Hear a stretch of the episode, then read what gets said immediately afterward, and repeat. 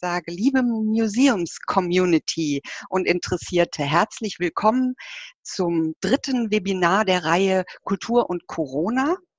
Äh, heute geht es um Museen und dazu gibt es später jede Menge Input und noch mehr. Jetzt übergebe ich aber erstmal an Ulrike Blumenreich von der Kulturpolitischen Akademie für die offizielle Begrüßung. Ein herzliches Willkommen auch von meiner Seite. Ich freue mich sehr über Ihr reges Interesse an unserem nunmehr dritten Webinar der Kulturpolitischen Akademie. Mein Name ist Ulrike Blumenreich. Ich bin wissenschaftliche Mitarbeiterin des Instituts für Kulturpolitik und verantwortlich für die Kulturpolitische Akademie und auch diese Veranstaltungsreihe.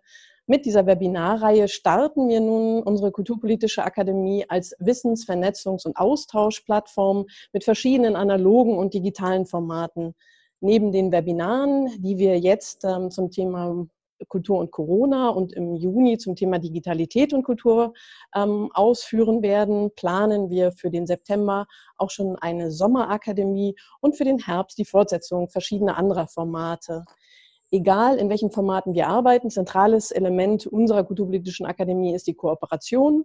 In diesem Fall heute mit dem Deutschen Museumsbund und herzlichen Dank an David Viom für diese Kooperation und mit dem Stadtmuseum in Dresden. Herzlichen Dank, Christina Ludwig, für diese Kooperation. Wir freuen uns sehr, dass Sie gemeinsam mit uns dieses Webinar gestalten. Ein herzliches Dankeschön auch an meinen Kollegen Simon Sievers, den Sie eingeblendet sehen. In seinen Händen liegt heute die Technik. Und ein besonderes Dankeschön dir, liebe Anke von Heil, die du die Moderation für die gesamte Webinarreihe übernimmst. Und ich möchte auch herzlich gerne zurückgeben. Vielen Dank. Ja, vielen Dank für die schöne Begrüßung. Und jetzt finden wir uns hier alle zusammen in diesem besonderen Zoom-Raum. Und ich erkläre mal ganz kurz ein paar Dinge zu der Webinarfunktion. Die ist nämlich so aufgebaut, dass es einen dunklen Zuschauerraum sozusagen gibt. Das heißt, äh, die Zuschauer werden nicht gesehen.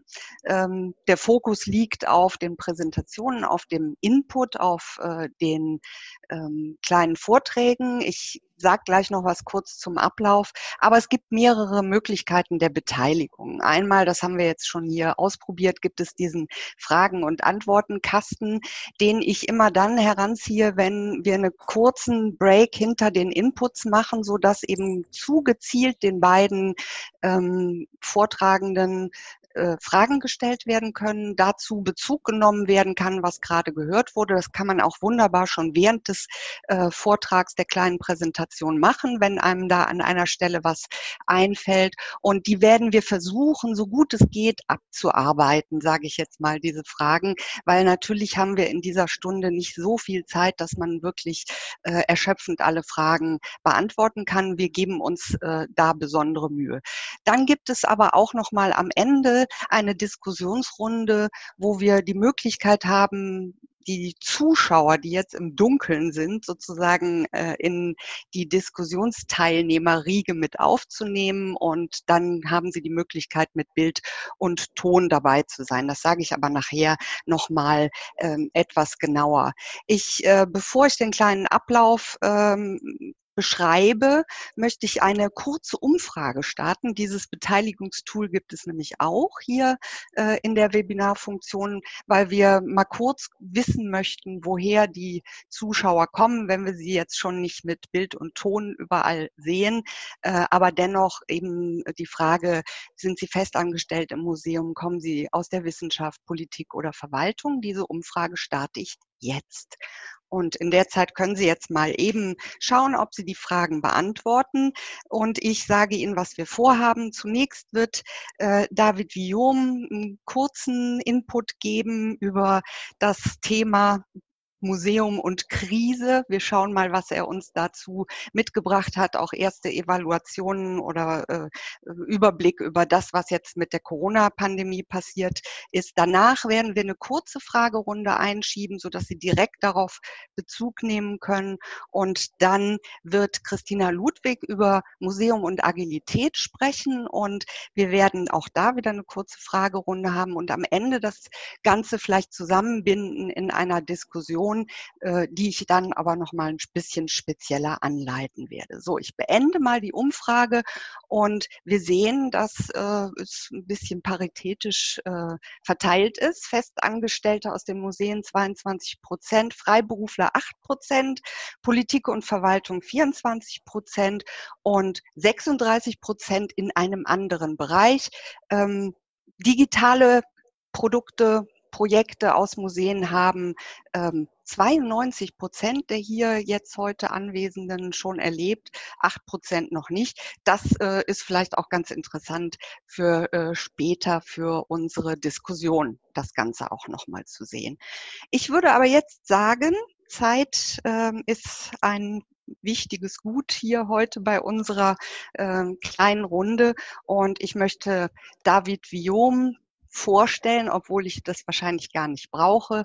Ähm, denn er ist seit 2017 der Geschäftsführer des Deutschen Museumsbundes und auch der Präsident des Europäischen Museumsverbandes. Also er hat äh, sehr breiten Blick über das, was in den Museen passiert und äh, wird uns dazu sicherlich auch noch etwas äh, breiter erzählen. Er ist aus der französischen Schweiz und war vorher lange Jahre auch der Geschäftsführer des Verbandes der dortigen Museen, also sehr international aufgestellt. Und ich habe mir ein angehefteten Tweet von ihm auch nochmal rausgepickt. Die physische Präsenz im Museum wird etwas Besonderes, schreibt er da, etwas Wertvolles, Begehrendes und Schützenswertes. Das äh, ist vielleicht mal so als Einführung von David Guillaume äh, ein, ein kleiner Aufschlag. Aber jetzt äh, ist die Bühne Ihre, lieber Herr Guillaume, und Sie können Ihre Präsentation starten. Äh, vielen Dank für diese einführenden äh, Worte, Frau von Heil. Ist, äh, danke auch für die, für die Einladung und äh, hallo äh, aus Berlin an alle Teilnehmer. Jetzt werde ich probieren, meine Präsentation zu teilen. So, ja, jetzt haben wir, glaube ich. Ähm, heute für die Diskussion habe ich mir erlaubt, eine, sagen wir mal, freche Frage. Sind wir bereit für die nächste Krise? Es ist fast ein wenig eine anmaßende Frage, weil eigentlich sind wir noch voll in der Krise. Die gesundheitliche äh, Krise äh, ist noch nicht äh, vorbei. Wir erwarten, hoffentlich kommt sie nicht, eine, eine zweite Welle. Die, die, die, die ökonomische Krise ist auch natürlich auch noch, also kommt noch. Welche Auswirkungen wird sie haben auf, auf unsere Trägerschaften, aber auf die Bevölkerung allgemein? Wissen wir noch nicht ganz. Und die Museen sind äh, alle jetzt äh, ganz schön beschäftigt mit der Wiedereröffnung der Museen.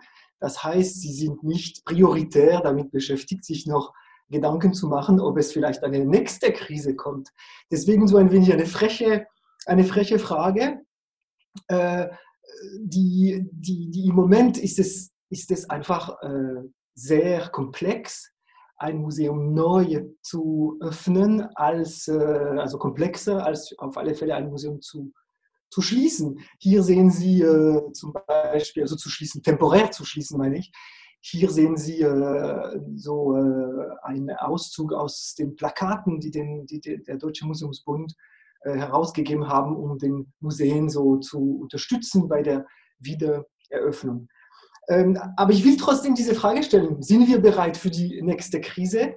Ähm, aus, äh, aus zwei, drei Gründen. Erst, es geht um die Zukunft, wenn man äh, über eine Krise spricht und über, über, eine Krise nachdenken.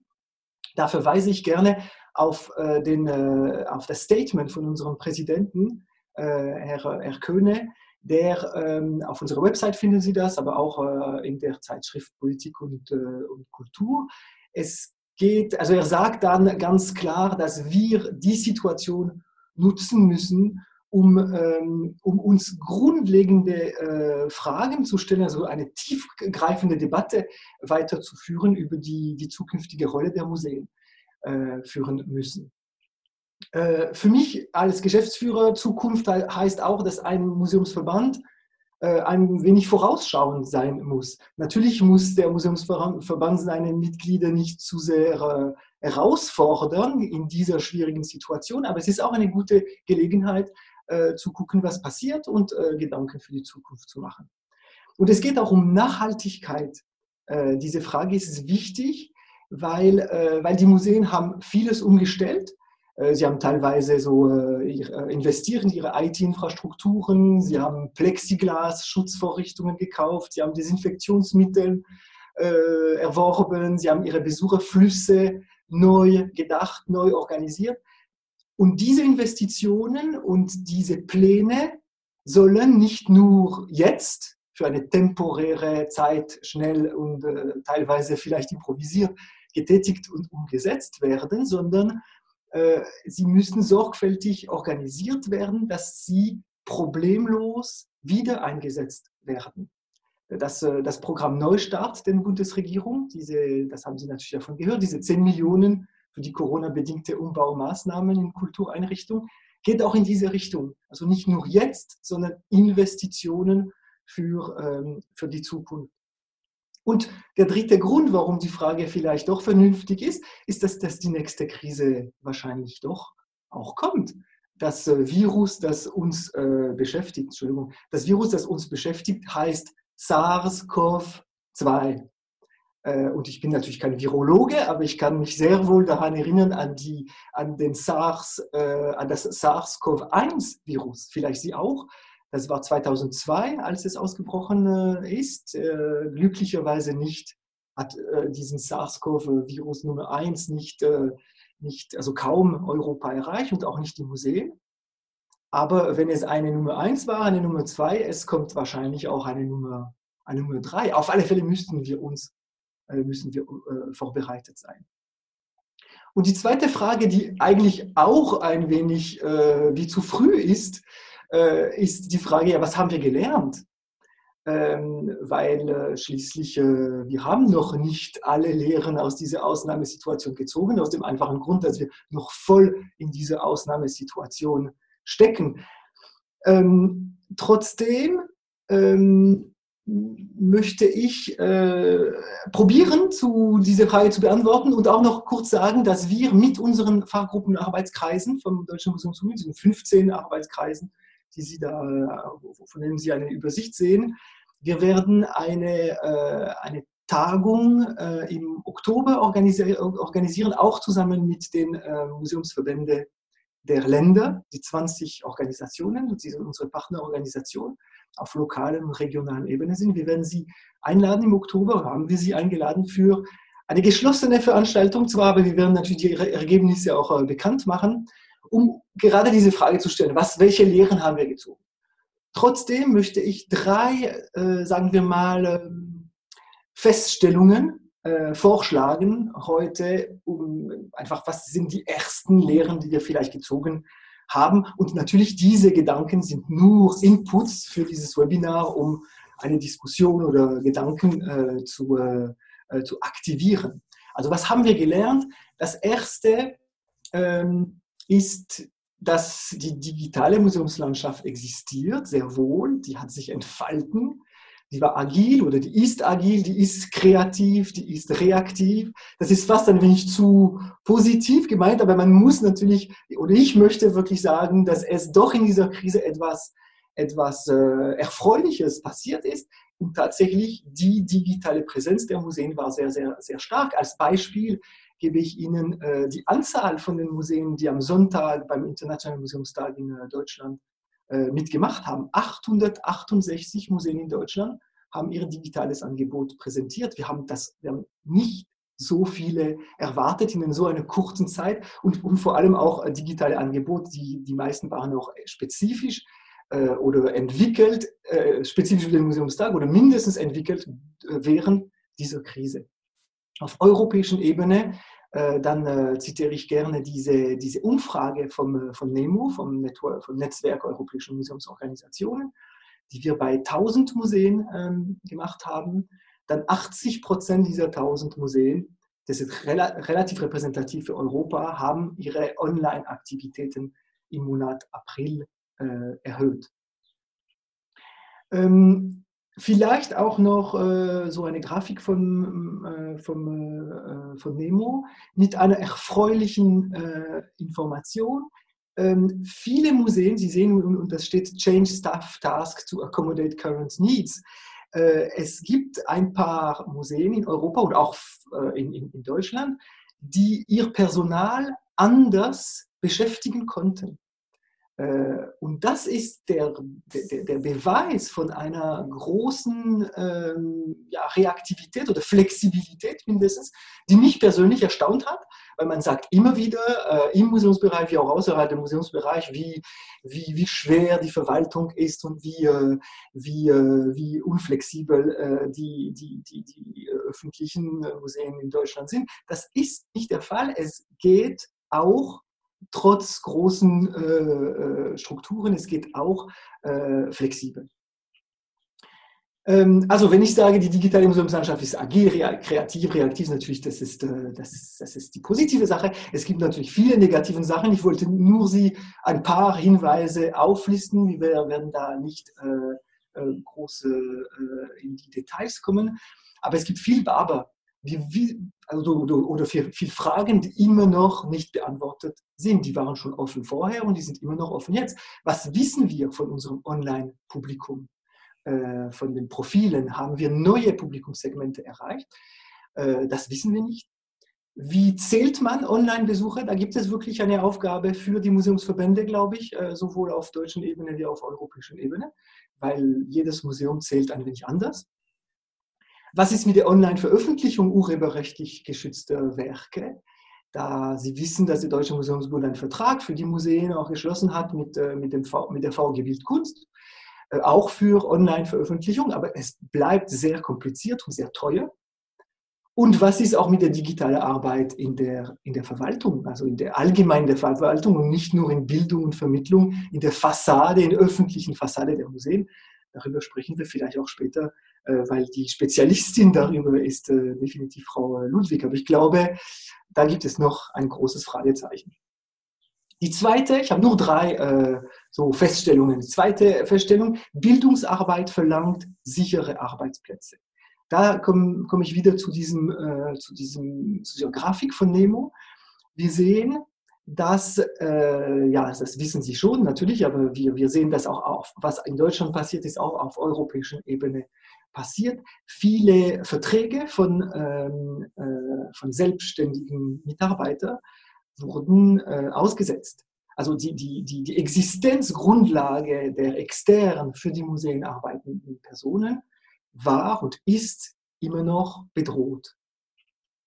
Äh, und diese, da sehen Sie auch äh, das, das Gleiche von den 1000 Museen sind hier, das ist äh, der, der, der Balken in der Mitte, so bei 300 Museen wurden wirklich die Verträge ausgesetzt oder komplett annulliert. Und diese Verträge sind vor allem für Bildung und Vermittlungspersonal. Und eine Bildungseinrichtung, wie wir die, sehen, die Museen sehen seit Jahren, braucht kontinuierliche Bildungsarbeit und kontinuierliche Bildungsarbeit verlangt sichere Arbeitsplätze. Das heißt konkret einerseits die Anerkennung, auch wenn das Thema gar nicht neu ist. Seit Jahren arbeiten wir von der Anerkennung der Mitarbeiter äh, im, im, im, Bereich Bildung und Vermittlung. Aber das heißt auch jetzt, äh, neue Arbeitsmodelle nachzu, na, äh, nachzudenken, zu definieren. Das machen wir nicht alleine. Das ist eine gesellschaftliche, ökonomische Aufgabe, weil im Moment frei beruflich zu sein, ist nicht besonders attraktiv nach dieser Krise. Aber es, es ist jetzt eine ganz tolle Herausforderung und wir spielen eine Rolle dabei. Und die dritte äh, Aussage, die ich machen möchte, das ist die Grundversorgung, ist auch Notversorgung. Am Anfang der Krise haben Museen einen Beitrag zur Eindämmung der Pandemie geleistet. Also bevor sie geschlossen waren, hatten wir schon ziemlich viele äh, Schutzmaßnahmen äh, eingesetzt. Äh, und, äh, und, und die waren so gesehen fast bereit für die, das Thema, oder wir haben mindestens getestet, ein paar Sachen getestet für, für die Zeit nach der Krise. Während der Krise wurde deutlich, welchen wichtigen Stellenwert Museen und auch alle Kulturinstitutionen für unsere Gesellschaft einnehmen. Jetzt öffnen die Museen schrittweise sorgfältig und natürlich verantwortungsvoll wieder. Und nach der Krise soll die kulturelle Grundversorgung, weil wir sehen diese 7000 Museen in ganz Deutschland als eine Art, als Netzwerk, ein Grundversorgungsnetzwerk. Diese Grundversorgung muss dauerhaft äh, ermöglicht werden. Und, und zum Schluss kann ich Ihnen verraten, was meine, meine Vision äh, äh ist für, für, für, für das Ganze. Ich glaube, idealerweise, das sollte unser Ziel idealerweise sollten die Museen während der nächsten Krise gar nicht mehr schließen, äh, gar nicht mehr schließen müssen. Das wäre mindestens die Idee, die wir im Hinterkopf haben, um alles, was wir jetzt machen, nachhaltiger äh, zu gestalten. Ja, das wäre so meine, meine, mein Input für, für diesen Webinar. Danke für Ihre Aufmerksamkeit. Ja, vielen Dank, Herr Guillaume, für äh, den Input, der äh, jetzt uns noch ein bisschen mehr Raum zur Verfügung gibt, als äh, ursprünglich für die Diskussion ähm, vorgesehen war, was ja gut ist, denn es gibt sicherlich da auch äh, Anmerkungen dazu. Ich habe schon die erste Frage von der Annette Jagler im ähm, F&A-Kästchen gelesen, eine sehr komplexe Frage, ähm, die eigentlich darauf abzielt, äh, dass Stress und Schock äh, Momente nicht äh, die günstigsten Voraussetzungen sind für äh, die Organisationsentwicklung. Und natürlich nachhaltiger muss man äh, eigentlich so etwas schon länger in den Blick nehmen, ja, also nicht auf die nächste Krise warten. Nun gut, äh, wir schauen mal, in welchen Wellen wir da jetzt äh, konfrontiert werden mit bestimmten Dingen. Aber ähm, ich glaube, dass es vorher nicht so war, dass man sich grundsätzlich über ähm, diese Krisenfestigkeit viel Gedanken gemacht hat und äh, sich da schon entsprechend aufgestellt hat. Das war vielleicht jetzt so ein Stoß. Also ähm, Frau Jagler schreibt hier, Relevanz in der postmigrantischen digitalen Gesellschaft braucht stärkere Wahrnehmung. Also man sieht, da tut sich ein 360-Grad-Ding auf. Ja, vielleicht äh, können Sie da mal ganz kurz aus Ihrer Perspektive sagen, wie Sie das sehen. Es ist richtig, in einer Krise hat man andere Prioritäten, als über die Zukunft zu, zu denken. Und gleichzeitig, wenn wir das nicht machen, machen wir das auch nicht. Das merken wir schon bei vielen Themen. Wenn man keinen Anlass hat, Themen zu lancieren, äh, bleibt es einfach äh, so, so, stehen oder geht es einfach sehr, sehr langsam. Das heißt, man müsste, das ist natürlich in meiner Situation viel einfacher zu sagen. Ich, ich leite kein Museum und ich bin, sehr, ich bin dessen sehr bewusst. Es ist einfacher zu sagen als, als zu machen. Aber eigentlich jede Krise, und das gilt auch fürs Privatleben, für, für die Geschichte allgemein, jede Krise ist eine Gelegenheit, auch wirklich die Zukunft zu gestalten. Äh, deswegen, deswegen mein Statement, aber wie gesagt, ich weiß schon, dass es äh, ja, nicht die Hauptpriorität, ähm, aber ja, Zukunft, äh, ich meine, wir, wir müssen schon, das war ein Schock, ich meine, diese, das Schließen von diesen Museen weltweit, europaweit, deutschlandweit, äh, hatten wir seit dem Krieg nicht erlebt. Nicht mal im Krieg wurden äh, alle Museen geschlossen. Also es ist schon ein riesiger Schock. Da müssen wir schon davon lernen und was Praktisches, Kreatives äh, draus, äh, draus machen die Idee, dass man eben das vielleicht auch mit so äh, Dingen aus dem normalen Leben, die jeder auch äh, nachvollziehen kann, vergleicht, finde ich eigentlich ganz charmant. Also diese Katharsis, äh, die dahinter steckt, äh, wo man einfach gezwungen ist. Es geht ja auch darum, um die Rahmenbedingungen letztendlich. Insofern sind Sie natürlich äh, als jemand, der da so äh, eine Querschnittsfunktion über den ganzen Museen hat, schon an der Stelle vielleicht auch dafür zu sorgen, dass da bestimmte Rahmenbedingungen Bedingungen. Ich glaube, das meinte auch äh, Annette Jagler mit ihrem Rundumschlag, dass es ja darum geht, eben auch äh, die Besucherinnen und Besucher in den Blick zu nehmen und all das. Ich äh, fand es auch sehr gut, dass äh, eben ähm, Nemo ja diese äh, Covid-Report äh, gemacht hat, also wirklich Evaluation. Ist da sowas auch ähm, aus Sicht der deutschen Museen oder vom Museumsbund geplant? Nee, wir haben keine, äh, kein, wir, also wir sind natürlich verbunden sehr stark, nicht nur über meine Person, sondern überhaupt. Nemo äh, hat seine Büros äh, äh, und ist getragen vom Deutschen Museumsbund. Das heißt, äh, wir wussten schon, dass Nemo das macht und wir haben das auch nicht noch zusätzlich gemacht.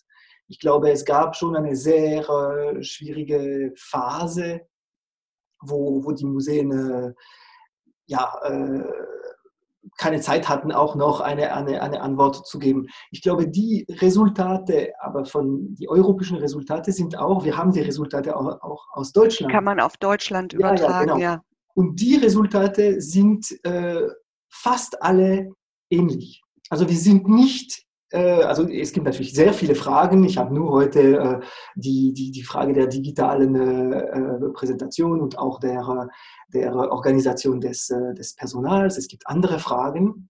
Die, sind, die Resultate sind wirklich sehr vergleichbar. Wir sind nicht besser, wir sind auch nicht schlechter. Und so gesehen gibt es, gibt es uns auch eine, eine ganz gute Grundlage für, für die Analyse der Situation. Was mir noch aufgefallen ist, auch äh, was Sie da aufgetan haben, eben diese Arbeitsbedingungen beziehungsweise auch die Frage, ähm, haben es manche Museen geschafft, eben auch die Freelancer, die Freiberufler weiterhin zu beschäftigen oder eventuell Dinge anzupassen. Das ist ja auch diese Frage der Agilität. Kann man schnell auf etwas reagieren? Und äh, da tauchte bei mir so die Frage auf, gerade wenn man jetzt sagt, es müssen sich bestimmte Dinge ändern, es müssen ähm, auch Prozesse anders ablaufen, ähm, ist da auch eine Chance darin gewesen, dass einfach Routine-Dinge weggefallen sind. Also manchmal beschleicht mich so ähm, diese Frage, weil es immer heißt, jetzt müssen wir auch das noch machen, jetzt kommt noch das Digitale on top. Und vielleicht ist es manchmal so, wenn, wenn jetzt die normalen Führungen und all diese Dinge, die schon seit Jahrzehnten in den Museen gemacht werden, wegfallen, ähm, ist dann plötzlich ein Freiraum da, sich zu überlegen, was kann man denn Neues machen? Ja, ich also wo, wir können viel lernen von den Museen, die genau diese Flexibilität haben. Es gibt viele Museen diese, oder viele äh, Museumsleiter, die sagen, ja, man, man, kann, man kann das nicht, also wir machen das nicht. Und andere, die das können. Und oft haben sie trotzdem sehr ähnliche äh, Strukturen. Äh, aber wir müssen schon gucken, wo es diese Freiräume gibt. Es gab auf alle Fälle Museen und äh, viele, die äh, die Freiberufler so anders einsetzen können, zum Beispiel von der Bildungsvermittlung in, in der Sammlungsarbeit.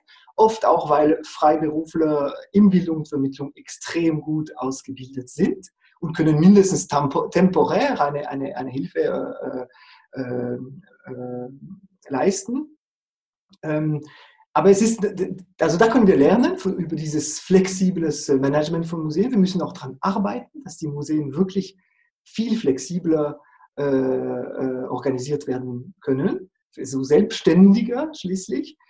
Ähm, aber die Frage, die sich stellt, ist nicht nur, was kann, was kann man in einer Krise machen, sondern welche Strukturen können in Zukunft äh, anders werden. Wir hatten schon zum Beispiel vor äh, einem Jahr äh, das Thema der, Selbst, der, der, der Scheinselbstständigkeit angesprochen. Ja. Äh, und jetzt sind wir dran, weiter mit, dem, mit der Idee, dass jeder, also die Vision, das ist auch wieder eine Vision, vielleicht klingt das sehr allgemein, aber ist, dass jede Person, die einen Beitrag leistet für die Museen, egal ob es festangestellt, nicht festangestellt oder sogar andere Stakeholders, richtig anerkannt werden und anerkannt so kulturell, aber auch strukturell. Ja, das, das, ist natürlich sehr komplex. Wir sind in einem Prozess. Ne? Das ist noch, ja. noch, wirklich lange nicht der Fall. Aber das ist ein langfristiges, eine langfristige Arbeit, die wir, die wir haben.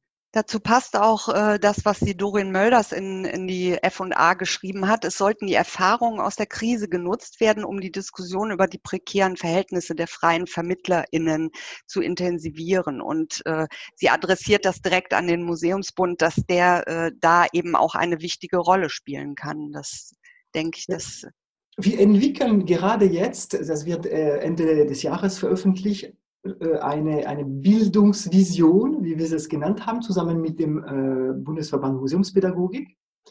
Und wir nehmen uns Zeit, das zu entwickeln, weil wir wollen wirklich, dass diese Vision absolut Punkt für Punkt umsetzbar ist, also operationalisierbar ist.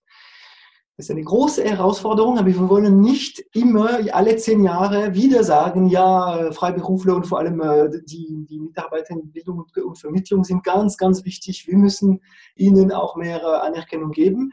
Und es passiert nur, es passiert schon was, aber sehr, sehr, sehr wenig. Also diesmal probieren wir, ob wir es schaffen, wissen wir nicht, aber probieren wir wirklich verschiedene Ebenen. Unser Papier hat wirklich eine Visionsebene und eine ganz klare operationalisierte äh, Ebene, sodass wir in den nächsten zehn Jahren, aber wirklich Punkt für Punkt äh, über Advocacy-Arbeit, über äh, direkte politische Arbeit, über äh, Kommunikation, über äh, Empfehlungen für die Museen, in der, in der äh, ihre Strukturen zu ändern, etc. etc.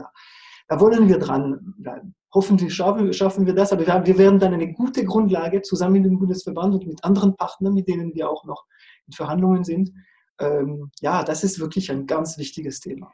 Ja, im Chat habe ich jetzt gerade auch schon gesehen, da schreibt Nina Henschel, ein Paradigmenwechsel wäre nötig. Ich glaube, äh, da sind wir äh, alle bei Ihnen. Und äh, zu sehen, dass die Museen, die in der Krise digital agiert haben, eben nicht geschlossen waren, sondern woanders. Also auch die, die Aufwertung des digitalen Publikums beziehungsweise des Engagements in dieser Hinsicht. Und digital und analog sollten meiner Meinung nach nicht mehr getrennt gesehen werden, sondern als zwei Ausdrucksräume Maßnahme der gleichen Zielstellung. Ähm, also das ist sowieso eigentlich die Basis, um in diese Zukunft weiterzudenken, dass man das nicht als Gegensatz sieht, sondern sich überlegt, was kann das eine vom anderen lernen, wo sind wunderbare Synergien und wie entwickelt man sich äh, da weiter. Ich ähm, gucke gleichzeitig natürlich auch auf die Uhr und äh, wir hatten schon ähm, ein bisschen längere Diskussionsmöglichkeit mit Ihnen, Herr Viom. Vielen, vielen Dank für Ihren Input. Wir äh, greifen ja gleich nochmal in der Schlussdiskussion einiges auf. Ich denke, das führt sich dann wunderbar zusammen und ähm, vielleicht schauen Sie auch nochmal in den F&A-Kasten rein. Sie haben ja die Möglichkeit, da auch direkt äh, zu antworten. Und wir gehen einfach zum nächsten Input, der bestimmt bestimmt auch noch das ein oder andere Bild ergänzen wird. Und ich möchte ganz kurz Christina Ludwig auch noch mal willkommen heißen und ähm, sie kurz vorstellen.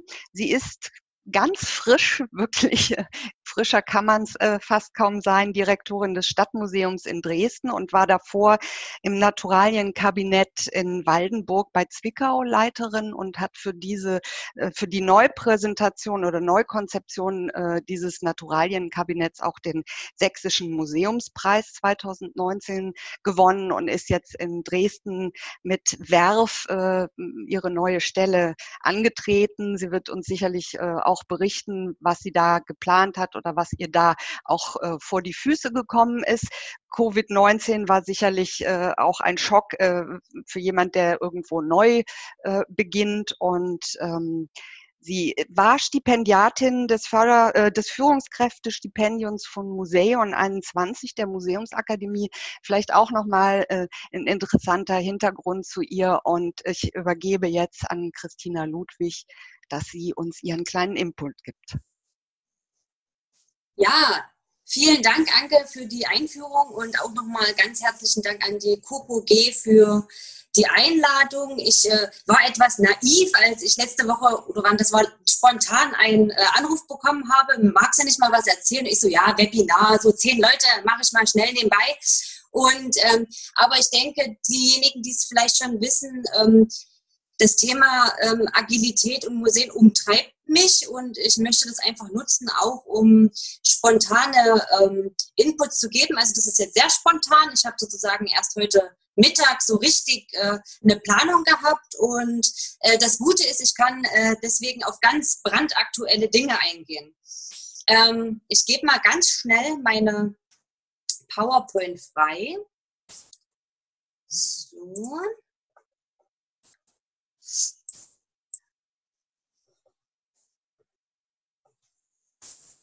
So, also ich möchte heute die Chance nutzen, um mal äh, über Change zu sprechen, äh, mit äh, allen zusammen. Äh, es gibt viele Menschen auf der Welt, die über Change reden, aber Museen irgendwie noch nicht so gerne und auch noch nicht so oft.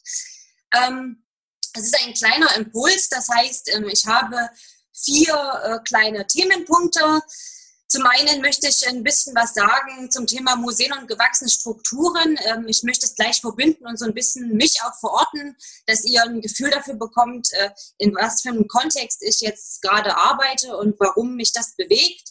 Ähm, dann möchte ich natürlich auf äh, unseren äh, Anlass eingehen, Corona als Korridor und als Katapult. Ja, es sind zwei interessante Bilder, über die wir nachdenken können. Dann äh, das dritte kleine äh, Input-Thema Organisationsentwicklung als Chance.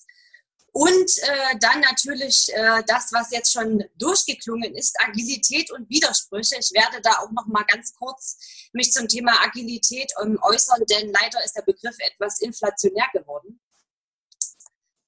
Erstens, äh, wo komme ich her und was treibt mich an? Also, ähm, ich äh, bin jetzt Direktorin des Stadtmuseums jetzt seit sieben Wochen knapp. Ne? Also offiziell noch gar nicht so wirklich da gewesen, weil die ersten fünf Wochen gefangen im Homeoffice. Ähm, das Stadtmuseum Dresden ist äh, Teil eines Verbundes. Ähm, Dresden besteht sozusagen nur aus Museumsverbünden. Wir haben einmal die staatlichen Kunstsammlungen als Riesenkonstrukt und als Pendant dazu ähm, die städtischen Museen, die sich vereinigt haben. Momentan sind wir zehn Häuser. Man kann das sehen, oben links ähm, ist das Stadtmuseum. Das ist ja ein Blick auf unsere Meta-Homepage. Ähm, man kann schon erahnen, was äh, die Spezialität dieses Konstruktes ist. Ja, zehn, zehn Häuser heißt eigentlich auch zehn Leiter eigentlich ist das auch so, ja. Also wir haben ganz viele Leiter, wir haben mehrere Direktoren, wir haben ähm, einen Generaldirektor, ähm, der aber auch äh, sozusagen zeitgleich noch Direktor eines äh, Museums zeitgleich ist, ja. Ähm, insgesamt, ich habe mal so durchgezählt, es gibt manche Hierarchieebenen, die sind durchaus, da gibt es fünf, sechs Hierarchien übereinander. Also es ist ein sehr interessantes Konstrukt. Ähm, ich finde es deswegen so spannend, weil es äh, zwei ganz wichtige Strukturen ähm, hat, die uns bewegen. Nämlich zum einen ähm, das, was sozusagen, mit dem wir gewachsen sind, nämlich Silo-Strukturen. Ja, also die Silo-Strukturen, der Kurator, für die Alltagsgeschichte, ja, und äh, die Verwaltungsleitung etc. Aber dann gibt es eben ganz interessanterweise seit einigen Jahren Querschnittsabteilungen. Das sind auch tatsächlich Querschnittsabteilungen, die durch alle zehn Häuser arbeiten. Die haben teilweise auch Büros in mehreren äh, Häusern und wechseln dann in der Woche zwischen den Büros. Also da sind also schon vor Corona wurde da sozusagen rotiert. Ähm, das betrifft äh, Bildung, Vermittlung, das betrifft Öffentlichkeitsarbeit und auch einen großen Teil der Verwaltung. Es betrifft die Depotverwaltung etc. Das nur so ein bisschen ähm, als Hintergrund. Ähm, die, genau, ganz kurz noch zum Thema des Stadtmuseums. Ähm, das Stadtmuseum Dresden erfüllt eigentlich alle Klischees, die man so vor Augen hat. Ja, das heißt, wir sind in einem sehr repräsentativen großen Bau mitten in der Altstadt, ähm, also ungefähr eine Laufminute von der Frauenkirche entfernt. Unten links sieht man das, das ist ein barocker äh, öffentlicher Bau. Dann natürlich, wie alles in Dresden, haben wir auch diese sehr ähm, emotionale Kriegsvergangenheit. Ja, das heißt, ähm, da stecken unglaublich viele, also neben Herrschaft äh, und Verwaltung steckt da auch viel Emotion drin. Ja, das Stadtmuseum wurde in den 60er Jahren, man sieht es oben rechts, von Grund auf neu aufgebaut, also mit wirklich von unten bis nach oben komplett wieder hochgezogen und äh, auch rekonstruiert. Man sieht oben links unsere sehr imposante Treppenhalle, ja. Ähm, und das ist sozusagen der Rahmen, ähm, der, ähm, den ich vorgefunden habe. So, mein Rahmen und wie das halt so ist, na, man hat ja schon so ein paar Pläne, ja. Also man hat ja auch paar Monate Zeit, bevor man so eine Stelle antritt, über Dinge nachzudenken, was man so als erste, die berühmten ersten 100 Tage, ja. Es sind ja ein paar Museumkollegen hier im Zuschauerraum, wir haben es ja alle sozusagen mal durchgespielt, was machen wir in unseren 100 ersten Tagen und was man nicht alles Schönes machen könnte.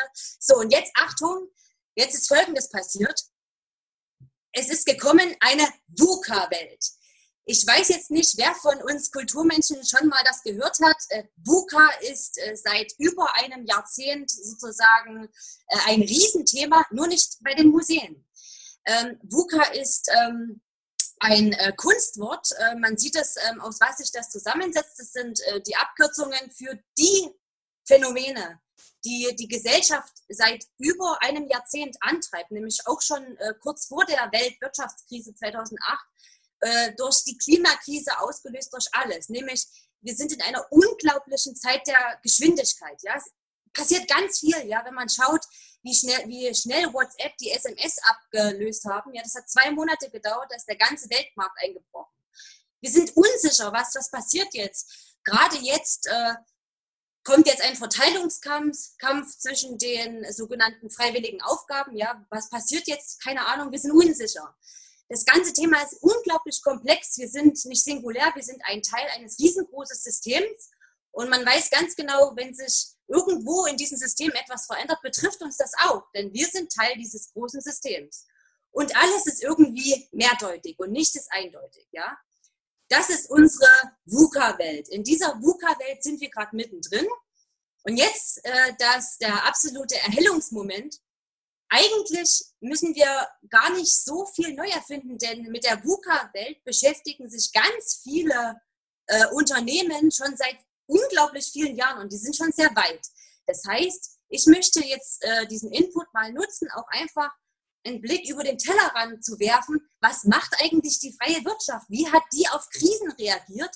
Was haben die sich ausgedacht? Und könnte man eventuell da überlegen, ob man irgendwas davon implementiert und um damit Probleme zu lösen, die uns gerade umtreiben und die auch Herr Guillaume schon angesprochen hat.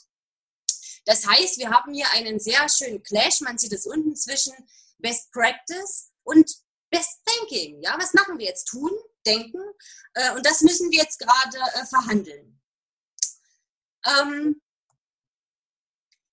ganz interessant, ich habe es jetzt mal doch kurzfristig noch eingebaut, für die Twitterer unter uns, äh, die haben es mitbekommen, gestern ähm, hat äh, ähm, die äh, Frau Metzler vom Museumsbund eine spontane Twitter-Bubble-Befragung gemacht. Wie stellt ihr euch eigentlich euer Museum für alle vor? Ja, das ist auch so eine Art, wir, lasst uns doch mal träumen, ja, diese Krise, wir blenden die jetzt mal aus, wo wollen wir eigentlich hin? Was sind Themen, die für uns wichtig sind, ja?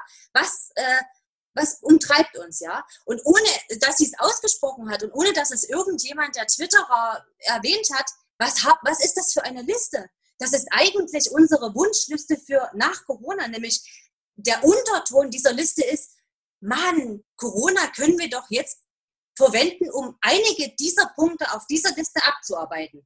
Ähm, nur ganz kurz, ich habe das heute ohne Ordnung gelistet, also das hat keine Hierarchie. Ich habe versucht, ein paar Themenkomplexe sozusagen ähm, zusammenzuführen, dass man ähm, erstmal ein Gefühl dafür bekommt, ähm, was uns umtreibt. Ja? Und ich habe nicht umsonst oben drüber geschrieben, dass ähm, Zitat, Utopien führen zum Untergang, Visionen zum Mond.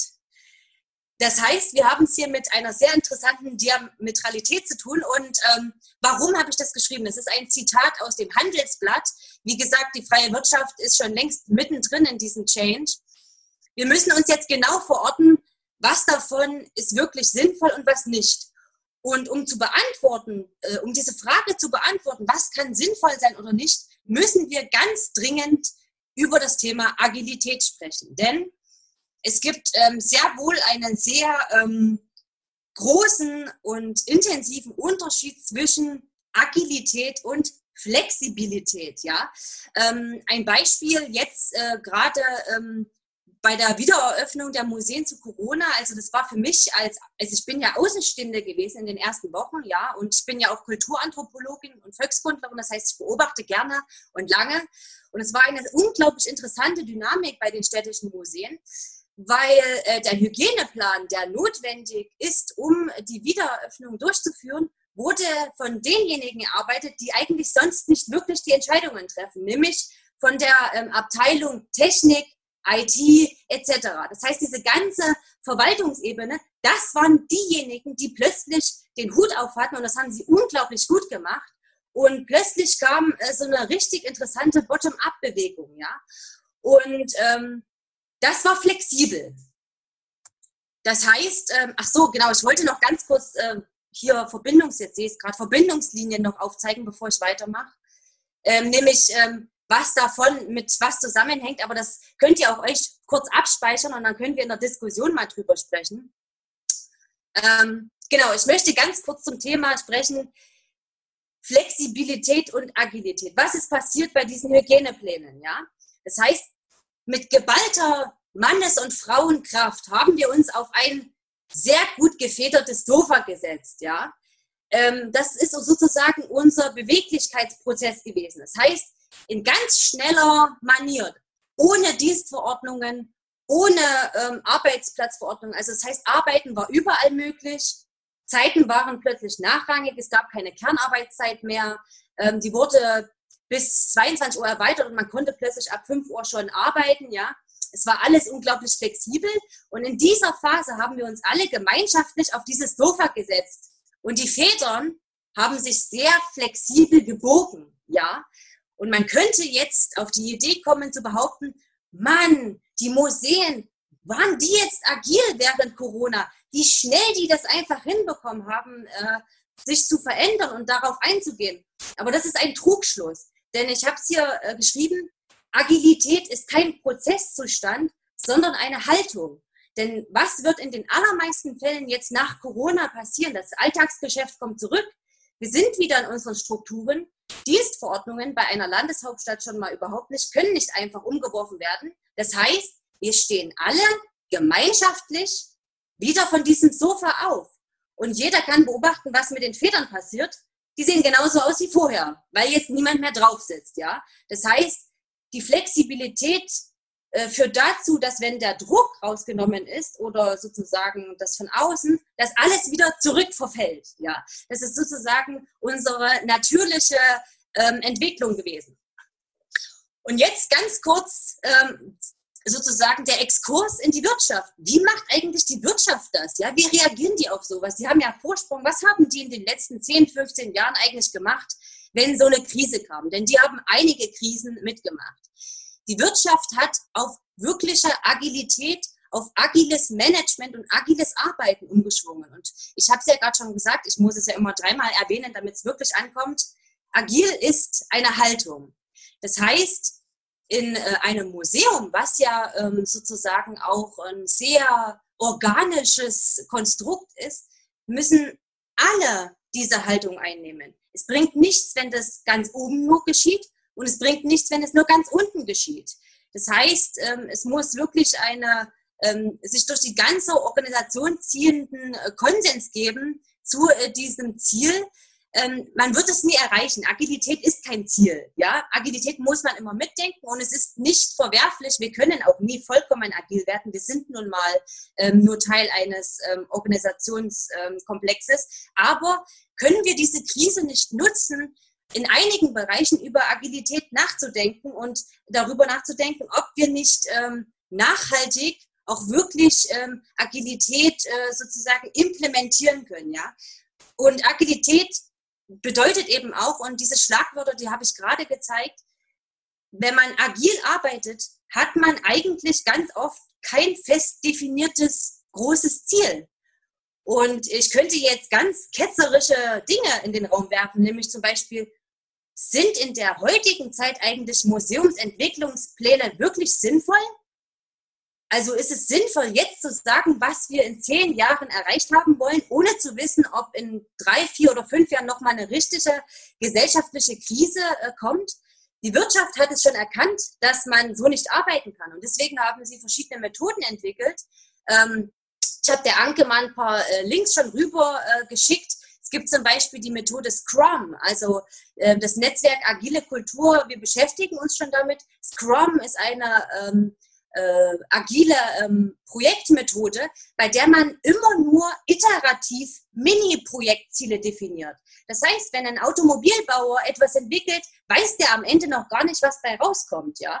Und das ist ein unglaublich spannender Prozess und ähm, ich finde das sehr befruchtend, äh, darüber nachzudenken, weil es auch die Rollen in den Museen viel mehr verteilt und das ist ja eigentlich das, was wir wollen. Wir brauchen, äh, wir können erst über wirkliche Diversität und Teilhabe und Partizipation nach außen reden und über Schritte, wenn wir es nach innen können. Und solange kleine, mittlere und große Museen nicht fähig sind, nach innen agil, netzwerkorientiert, kollaborativ und eben partizipativ zu arbeiten, solange können wir das nicht nach außen tragen.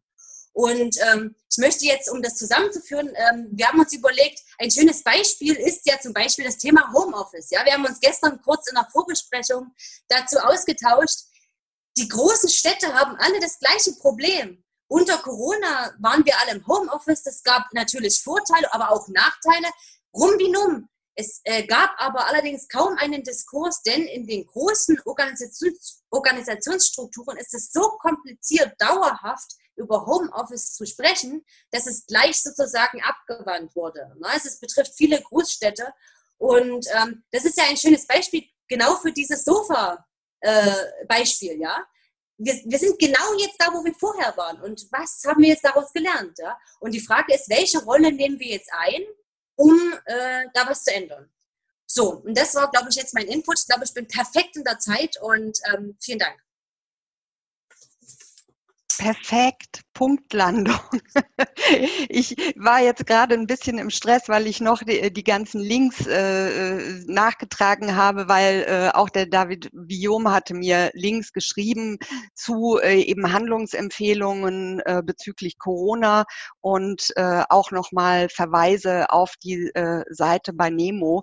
Ähm, auch das ist im Chat jetzt drin und ähm, da kann man sich den Chat auch individuell, kann sich den jeder abspeichern, um dann nochmal diese Lesetipps zu haben. Ähm, vielen Dank, liebe Christina äh, Ludwig, für den wirklich ähm, agilen Input und ich glaube, dass das schon auch ähm, ganz ordentlich äh, auf die Tube drückt, äh, die, die Frage Change Management und äh, was, was gehört alles mit dazu. Ähm, ich schaue jetzt mal ähm, in die Fragen und Antworten äh, hinein. Da kam schon ganz gezielt eine ähm, Frage auch zu Methoden bei diesen agilen ähm, Vorgängen, die ähm, Sigrid Grün gestellt hat nach Design Thinking Methoden. Also wie siehst du das? Äh, Scrum ist ja äh, etwas, was eben auch aus der Softwareentwicklung kommt. Ich finde ja immer, dass man solche Methoden wunderbar auch äh, auf andere Bereiche übertragen kann, aber man muss natürlich ordentlichen Perspektivwechsel da vornehmen. Ne? Genau, das Problem, was wir einfach haben, ist, dass die Museen hinterherhängen. Das heißt, wir haben nicht wirklich praktische Erfahrungen, die von denen ich weiß, ähm, dass sie schon sehr weit sind, ist das Stadtmuseum Berlin. Ähm, äh, Paul Spieß hat da ja schon vor äh, Jahren angefangen, äh, das Thema Agilität auf die Agenda zu nehmen, wo es ein paar praktische ähm, Erfahrungen gibt. Tatsächlich ist es so, ich weiß nicht, weiß nicht, ob Museen jetzt wirklich schon nachhaltig agile Prozessmethoden mal probiert haben. Also zum Beispiel bei, ich finde ja immer das mein Traum wäre sozusagen ein großes Ausstellungsprojekt äh, äh, als Scrum-Projekt, ja, wo man noch nicht so richtig weiß, was dabei rauskommt und das entwickelt sich alles erst. Ähm, Nein, also wir sind da noch ein bisschen hinterher. Was man aber sagen kann, ähm, ja, bei der Software, die Software ist sozusagen der Ausgangspunkt, das hat Anke richtig gesagt. Und danach kamen ja die ganzen anderen ähm, Wirtschaftszweige und bei denen kann man schon ein bisschen sehen, was passiert ist, nämlich die haben sozusagen äh, Scrum adaptiert und haben dann so Mischformen gemacht. Ja, das ist für uns ganz wichtig, weil wir werden nie agil arbeiten können zu 100 Prozent, weil wir sind nun mal kein kein keine Firma oder kein Wirtschaftsbetrieb, sondern wir sind Teil der öffentlichen Verwaltung in den allermeisten Fällen. Ja. Es ist ja auch die Frage, wie man das überträgt. Also Richtig, ja. die, die äh, Design Thinking Methoden, da gibt es ja auch äh, endlos Literatur dazu. Genau. Ähm, ich weiß, dass in Karlsruhe beispielsweise auch in verschiedenen Projekten, beispielsweise am Landesmuseum, äh, aber auch ähm, bei der Kunsthalle Karlsruhe mit solchen Methoden gearbeitet wird. Man pickt sich dann wahrscheinlich immer das entsprechende Entsprechende raus. Ja. Ähm, es ist auch immer schön, dass die Frau Grün da geschrieben hat, die sind jetzt sehr populär eben, äh, auch Scrum und solche Dinge. Äh, es sind auch so bestimmte Trends. Ja, Agilität, da haben wir vor Jahren noch nichts von gehört. Im Moment ist das eine sehr hohe Aufmerksamkeit. Ich weiß nicht, ob Herr Biom da auch noch eine Meinung dazu äh, beitragen möchte, ob Sie einen Überblick haben. Gibt es Museen, die in diese Richtung arbeiten? Ähm, ja, ich bin erst, also jetzt seit drei Jahren, also immerhin äh, länger im, im, im Abend als, äh, als Frau Ludwig im Museum in, äh, in, äh, in Dresden, aber ich kenne trotzdem, ich bin trotzdem ganz, ich bin trotzdem ganz neu in dieser Museumslandschaft, nicht Frau Ludwig. Äh, und ähm, ich habe tatsächlich bemerkt, dass dieses Thema Agilität seit drei Jahren, sobald man über Management spricht, äh, extrem zentral äh, ist. Und das ist, das wird sehr oft gezeigt, als, also behandelt als eine Lösung für so verkrustete Strukturen und, äh, äh, und, und teilweise ähm, ja, undurchsichtige äh, äh, Strukturen oder auch als Lösung für Institutionen, die die Bedürfnisse der Bevölkerung oder die, oder die, die, die aktuellen gesellschaftlichen Herausforderungen nicht entsprechen. Ja, also glaube, ähm, ja. Immer noch, dass wir zu viel äh, erwarten, also erwarten, das ist absolut keine Kritik an Frau Ludwig, ich finde das Thema total spannend, aber oft sagen wir, man muss agil werden, das ist die Lösung für alles. Und Leider nicht. Ja, klar, ich weiß. Äh, und, und, und ich finde, Sie haben das sehr gut auch äh, gezeigt, die Verbindung mit, ähm, mit der Wirtschaft und mit den Museen. Wir können viel lernen und gleichzeitig müssen wir auch, müssen wir auch ganz klare Unterschiede äh, setzen.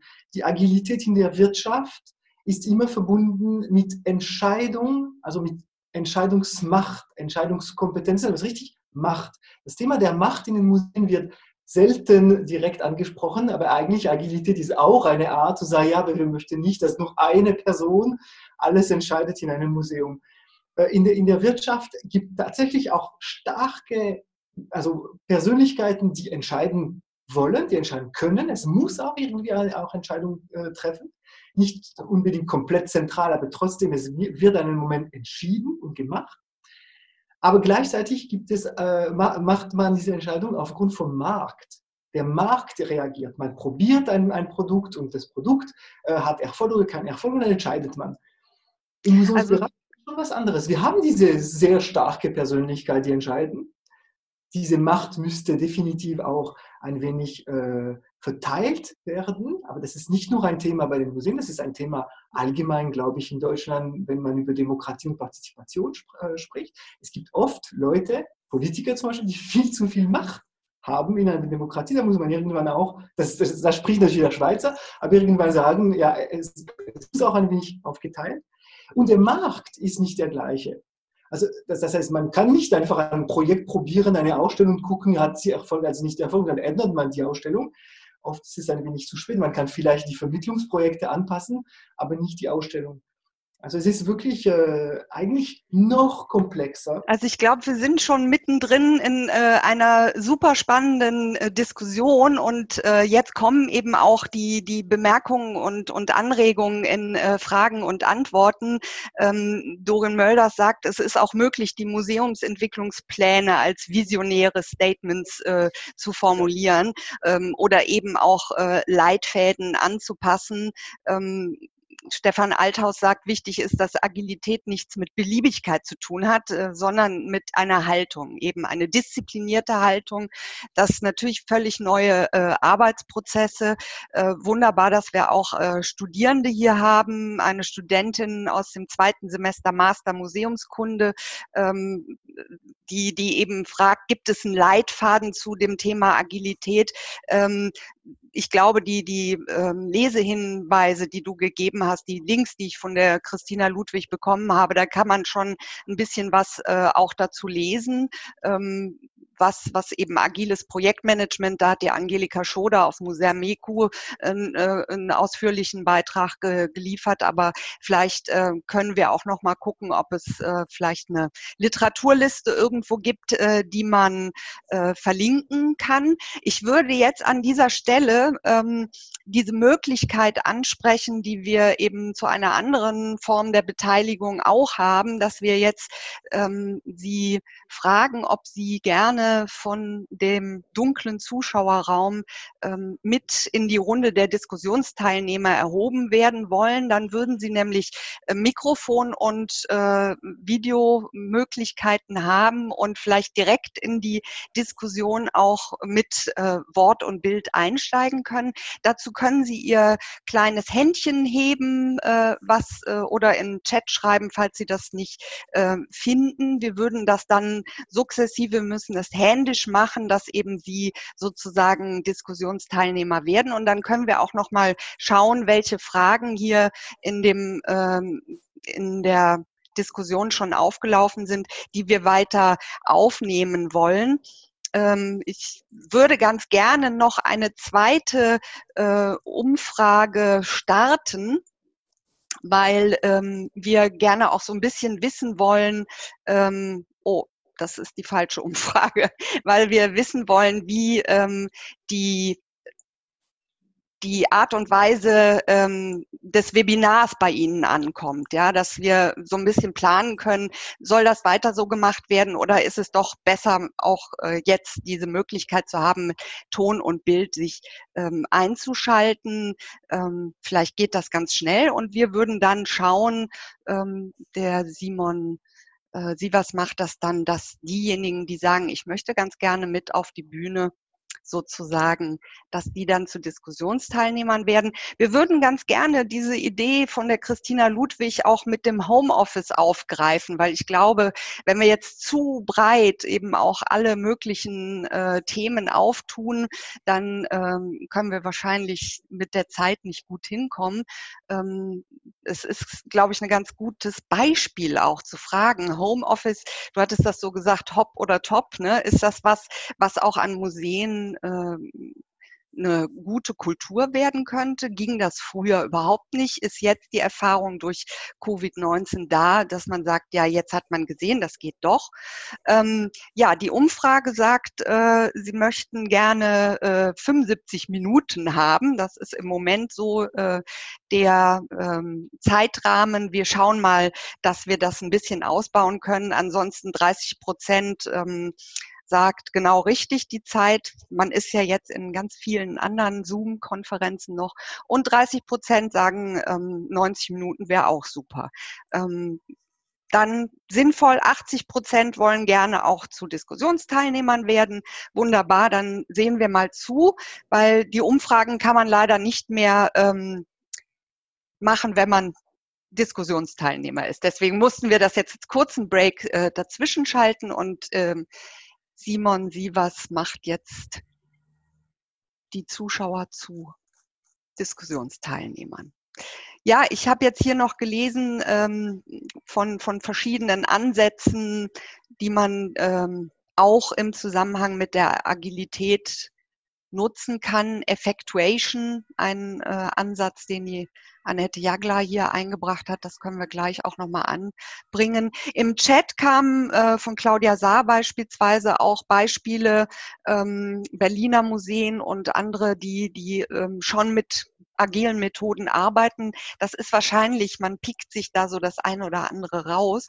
Und ähm, wir werden jetzt äh, sukzessive vielleicht auch immer mehr Museen sehen, die sich ähm, mit Workshops oder ähnlichem, mit diesen Methoden auch ein bisschen äh, vorantasten. Man muss das ja auch einüben. Ja, das kann man ja nicht von jetzt auf gleich. Gibt natürlich auch viele Menschen, die da schon äh, eine Expertise haben und die man sich von außen holen kann.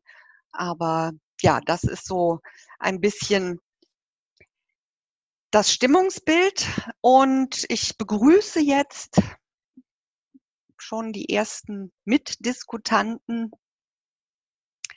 die hier gerne auch noch mal, wer möchte denn ähm, vielleicht auch Annette, ich rufe dich mal auf deine, äh, deinen Beitrag in den F&A vielleicht äh, auch nochmal gezielt in diese Richtung Homeoffice. Ist das was, was auch vielleicht Arbeitsprozesse neu aufsetzen kann? Ist das eine Sache, an der sich auch Museen vielleicht äh, anders aufstellen ließen?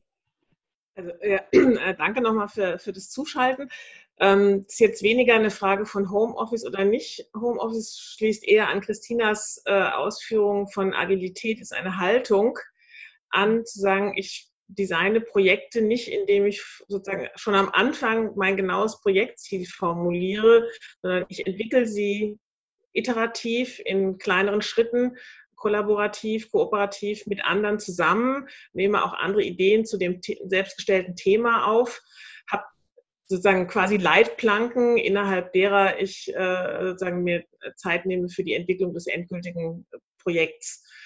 Ähm, und äh, steuere nicht über ein Gesamtbudget, sondern über was kann ich für den nächsten Schritt noch verantwortlich an Ressource ähm, verbrauchen und was will ich äh, verbrauchen um am Ende natürlich sozusagen sich diesem Endprodukt immer stärker anzunähern und dann am Ende auch bei Managementmethoden aus dem klassischen Projektmanagement zu landen. Je, je, je sicherer ich mir der Sache bin, äh, umso näher äh, komme ich wieder an klassische Methoden, aber im Anfang sozusagen mehr Spielraum zu lassen, mehr Experiment und Lernen aus dem Experiment. Dazu passt auch ganz schön, was ich hier nochmal lese als Beitrag von der Ivana Scharf, die sagt, dass eben äh, in der, äh, in den letzten Wochen, in der Krise, man spricht immer Krise, Krise, vielleicht können wir es auch nochmal positiver ausdrücken, ähm, plötzlich wurde eine hierarchiefreiere und abteilungsübergreifendere Zusammenarbeit möglich, ja. In der Öffentlichkeit Öffentlichkeit kamen auch andere Mitarbeiterinnen als die sonst üblichen zu Wort. Also da äh, steckt viel in dem sehr langen äh, Post von der Ivana ähm, drin, was, was vielleicht auch nochmal ja, diese Arbeitsroutinen ähm, durchbrochen hat jetzt durch Covid-19 und Homeoffice ist da ein, ein Beispiel dafür. Das ist das eine und ich glaube, das andere eben die, die Form der Zusammenarbeit. Das hat äh, Christina ja auch erzählt. Ne? Äh, plötzlich waren ganz andere Menschen die Entscheider bzw. die Entscheidenden. Ähm, und ich glaube, wichtig wäre, sich eben nach der Krise, also ich mag das Wort auch schon gar nicht mehr hören, aber ähm, sich über diese Erfahrung nochmal, also über diese Erfahrung nochmal gemeinsam zu reflektieren und ähm, was das sozusagen gebracht hat, was das bedeutet und dass das eben zum Teil auch, äh, was Herr Vium auch gesagt hat, äh, die Entscheidung an andere Stellen verlegt hat. Und die Frage, wie, wie damit umgehen in Zukunft bei ähm, stark hierarchisch strukturiert, immer noch stark hierarchisch strukturierten Museen, ähm, um sozusagen auch für, für andere Veränderungen vielleicht besser gewappnet zu sein. Ich frage nochmal die Sigrid Grün, die ja ähm, die oder ist es Grun, äh, die Frage auch nochmal nach dem Design Thinking gestellt hat, ob das äh, aus Ihrer Sicht so erschöpfend beantwortet wurde? Sie können unten links Ihr ähm, Mikro, ja. genau. Ja. ja, danke schön. Ist, okay, super. Kurze Antwort. Sonst noch jemand? Christine, ich habe dich eben räuspern hören. Wolltest du noch irgendwas äh, beitragen, eine Frage loswerden ähm, hier in unserer Diskussionsrunde? Wir hören dich jetzt. Ähm, nein. okay. Also, also, ja, man kann äh, natürlich wahnsinnig viel dazu sagen und ich fand äh, wie immer sehr beeindruckend, was Christina ähm, gesagt hat. Das ähm, überrascht niemanden, der weiß, was sie in Waldenburg alles auf die Beine gestellt hat. Ähm, aber ich glaube tatsächlich zum Thema Homeoffice wurde schon sehr viel gesagt, von daher war das Räuspern keine Absicht. Aber Frau Kran, danke. Frau Kranert wollte was sagen, ja. Super, ja, in den Chat reinschreiben, genau. Ähm, ich denke, Sie hören mich jetzt, oder? Ja. Oh, perfekt, wunderbar. Ähm, also mir geht es so ein bisschen wie der Christina Ludwig. Ich bin seit 1. April erst äh, im Amt und habe vorher nicht so viele Monate Zeit gehabt, darüber nachzudenken, was ich in den ersten 100 Tagen so machen möchte, weil ich wusste keine 100 Tage, dass ich ähm, im Freilichtmuseum in Klosterfessra anfangen werde. Ähm, ich kann eigentlich nur ähm, also ich würde gerne aus meiner Erfahrung berichten. Dadurch, dass ich angefangen habe, genau zu einem Moment, als ähm, ja, die Leute ins Homeoffice gehen mussten oder auch zu einer Zeit, als dieses Museum quasi nicht sichtbar gewesen ist äh, habe ich einfach gemerkt, was für Synergieeffekte es plötzlich gibt, wenn man alle ins Boot holt. Ich habe 20 Mitarbeiter und äh, da ist eben die Gärtnerin plötzlich genauso gefragt wie äh, der Handwerker, der bei uns was macht. Und die Bereitschaft, tatsächlich auch in die Öffentlichkeit zu treten, tatsächlich über Social Media irgendwie ähm, auch zu zeigen, was passiert im Museum, ähm, die ist unfassbar groß gewesen. Und ich habe auch gemerkt, wie ähm, wie ja, kommunikativ man äh, plötzlich und wie strukturiert und wie zielführend man äh, auch ist, wenn man plötzlich im Homeoffice ist und immer mal nur über Kamera sich sieht. Also das ist so einfach mein, mein, ja, meine Erfahrung, die ich äh, teilen möchte. Und äh, vielleicht an der Stelle auch noch, ähm, ich, also das, was ich mitbekommen habe, ich habe, ja, ich habe dieses Amt eben, wie gesagt, erst am 1. April angetreten, bin noch nicht so lange in der Museums- Landschaft tätig, komme also eher aus der Wissenschaft und ich bin, das klingt vielleicht ganz komisch, aber diesem, äh, also dieser Corona-Situation unfassbar dankbar, weil es so viel Austauschmöglichkeiten plötzlich über Marketingstrategien, über Social Media, über all das wo ich mir die ganze Zeit die Frage gestellt habe, noch im Februar habe ich mich gefragt, wo kriege ich diese ganzen Informationen her? Und plötzlich sind sie da. Und ähm, ich nutze die. Das ist jeden Tag unfassbar viel Input, aber ich bin echt dankbar, auch dass Sie das jetzt wieder ins Leben gerufen haben. Ich verfolge das auch, die äh, agilen Museen, also äh, das, was äh, Christina Ludwig macht, da bin ich jetzt schon ein paar Monate mit dran. Äh, und das interessiert mich wirklich sehr und ich äh, bin wirklich ähm, froh, dass es äh, so möglich ist, gerade in den Austausch zu kommen. Und ähm, ja, viele Tagungen sind ausgefallen und trotzdem ist man sehr, sehr flexibel und agil, also um also solche Dinge hier ins Leben zu rufen. Also ich finde es hat, es hat was für sich, dass wir gerade eine Bestandsaufnahme machen müssen. Was haben wir eigentlich und womit können wir eigentlich in jeder Situation auch umgehen? Ja, wunderbare Sichtweise. Also die Krise als Katalysator, Herr Viom, ist äh, Chancen, die da drin stecken, schon äh, sehr schön beschrieben. Ähm, also vielleicht gar nicht mal so, weil Sie das äh, mit Ihrem Tweet so schön äh, gesagt haben, dass es eben nochmal besonders ist, auch in den Museen, auch äh, körperlich anwesend vor Ort zu sein. Aber auf der anderen Seite gibt es eben vielleicht diese andere Möglichkeit auch der Fortbildung, der Weiterbildung, der schneller äh, auch in Projekten zusammenarbeitenden äh, Museumsmitarbeiter. Also ich möchte jetzt auch gerne ja. noch mal darauf hinweisen, ähm, wir müssen immer nach oben und nach unten denken. Ja? Also was mir einfach auffällt, ist, die, ähm, dass viele Führungskräfte, und wir sind, so aus dieser Nummer kommen wir einfach nicht schnell raus. Es ist nun mal so, es gibt ganz viele Direktoren und Leiter und die müssen entscheiden irgendwie. Und dass man da auch nochmal guckt, also gerade vom Seitenmuseumsbund, dieses Museum 21 hat uns sehr geholfen, aber es ist... Äh, es ist ein, Stein, äh, ein Tropfen auf den heißen Stein. Also wir sind 60 Leute von aber tausenden Museen und wir können das nicht alles abdecken. Wir sind mittlerweile schon gut verteilt, aber wir merken, also das ist einfach, es war unglaublich hilfreich und vielen Museumsfachleuten fehlt es einfach. Und man merkt es ja auch immer so in der, äh, wenn man Menschen begegnet, ähm, wenn, wenn wir wirklich was daran ändern wollen an diesem Bild, also mir kommt das täglich dieses, du bist doch keine richtige Wissenschaftlerin, was machst du auf diesem Posten, ja? Und ähm, da müssen wir ran an den Speck, ja? Man muss kein richtiger Wissenschaftler sein, also unabhängig davon bin ich natürlich einer, aber ähm, man muss äh, man muss andere, wir müssen andere Qualitäten ähm, entwickeln. Und das ist das, was die Mitarbeiter umtreibt, ja, die, also unabhängig ist. Ich rede jetzt gar nicht so sehr von Dresden, sondern generell, ich bin als Kulturbeirätin viel in Sachsen unterwegs und es ist ganz oft ein Führungsproblem. Und da müssen wir nochmal ran. Ne? Über Austausch, über Netzwerke, über Fortbildung, über ähm, einfach Schulung, über Austausch, ganz viel äh, kollegiale Beratung ist so hilfreich, einfach über Probleme zu sprechen. Wir alle haben sie und da will ich auch nochmal das hier einfach jetzt breit streuen. Ähm, da müssen wir ran an den Speck. Super Appell, super Appell an Herrn äh, Viom und wir sind jetzt schon zwei Minuten über der Zeit, die wir uns eigentlich gegeben hätten, aber vielleicht haben Sie noch äh, etwas dazu, wo Sie sagen, ja, das greifen wir auf. Da äh, sehen Sie auch, dass das in Zukunft noch verstärkt werden muss. Mir kommen nur zwei Sachen kurz in den Sinn.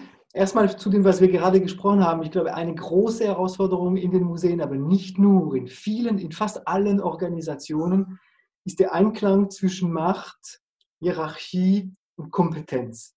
Wenn es einmal in Einklang kommt, das heißt, die richtigen Leute haben die richtige, äh, die richtige äh, Macht und sind in der Hierarchie an der richtigen, am richtigen Platz, dann läuft es, es viel, viel, viel besser das hat natürlich viele, also das, wir wollen nicht eine große Diskussion darüber äh, anfangen, aber es hat natürlich Voraussetzungen wie Vertrauen äh, und äh, Ausbildung etc. Die zweite, was mir in den Sinn kommt, ist äh, etwas, das ich vielleicht nicht genug äh, unterschrieben oder, oder, oder, betont habe in meiner Präsentation. Ich habe immer gesagt, das Museum ist eine Bildungsinstitution. Das ist unsere Wahrnehmung, das ist für uns wahrscheinlich alle irgendwie selbstverständlich. Ähm, aber das bedeutet auch eine große Herausforderung, und zwar nicht nur ein Bildungsplatz zu sein, ein Bildungsort für die Nutzer, sondern das heißt, wir müssen selbst lernen. Und genau das ist die Verbindung mit der Corona-Krise. Wir müssen lernen, also das Thema Resilienz, also noch besser sein äh, äh, nachher als, als während der Krise und weiter. Weiter lernen und lernen heißt lernen vom Publikum, lernen von außerhalb von der Wirtschaft, von, äh, von, der, von der Gesellschaft, von anderen äh, äh, Organisationen.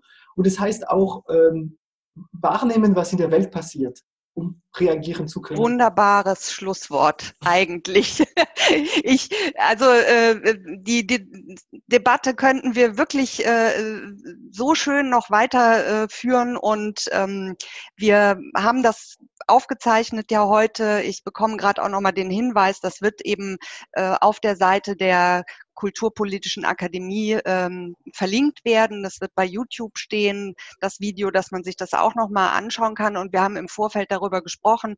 Äh, ich bin ja sehr froh, dass äh, sowohl die Christina Ludwig als auch äh, David Guillaume bei Twitter sind, meinem Lieblings-Social Network. Und äh, da kann man auch nochmal den ein oder anderen Faden aufnehmen. Ich glaube, heute sind wahnsinnig viele auch sehr dichte Sachen angesprochen worden. Ähm, ich fand, das war wirklich großartig vom Input her, auch von den Diskussionsbeiträgen. Und ähm, mir bleibt an der Stelle, ähm, wir werden darüber nachdenken, das auch noch mal ein bisschen länger zu, äh, auszubauen. Man hätte jetzt sicherlich noch sehr viel länger diskutieren können. Aber mir bleibt einfach an dieser Stelle ganz herzlichen Dank zu sagen, liebe Christina Ludwig, für den tollen Input über das Agile und äh, David Guillaume auch nochmal aus der Perspektive des Museumsbundes uns ähm, Dinge zu Gehör zu bringen. Und ja, ich sage Danke und wünsche allen zusammen einen wunderschönen Abend. Nächste Woche geht es weiter. Da geht es um das Thema Soziokultur.